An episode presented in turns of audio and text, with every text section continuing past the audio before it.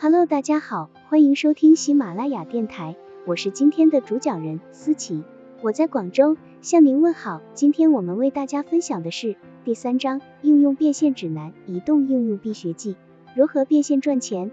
本文由 App Annie 出品，喜马拉雅平台播出。课程要点：一、移动应用如何让你躺着也能挣钱？二、免费应用如何通过增值服务挣钱？三、应用内带来收入的广告有哪几类？假设有一款移动游戏叫做《笑闯江湖》，每个关卡都需要玩家说一个段子，每闯一关，玩家就需要在更多观众面前讲段子。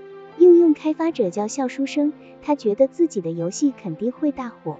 他为游戏参与者设计好了各种搞怪造型，还有炫酷舞台，让他们在虚拟世界的表演更吸引人。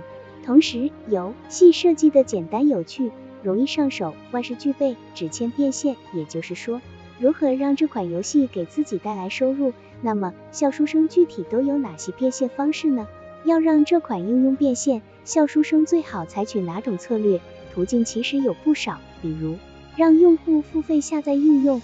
或者下载应用不花钱，但要进一步吸引用户在应用内付费购买商品，还可以在应用内展示广告，挣广告费。上面提到的每一种方式都各有特点，都是应用可选的生财之道。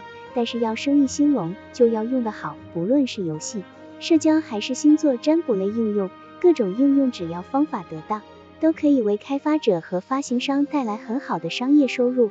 有的应用靠安装收费。有的靠应用内的升级、购买或者订阅收费，一些应用通过发布广告获得收入，还有些应用则只是为了提高品牌知名度和用户忠诚度。不论用哪一种方法变现，都要和自己的品牌调性符合，不能让用户觉得这样做好奇怪。下面让我们学习下几种主流变现模式的方法，这样才能更好的为自己的应用做出选择。好了。以上知识就是我们今天所分享的内容。如果你也觉得文章对你有所帮助，那么请订阅本专辑，让我们偷偷的学习，一起进步吧。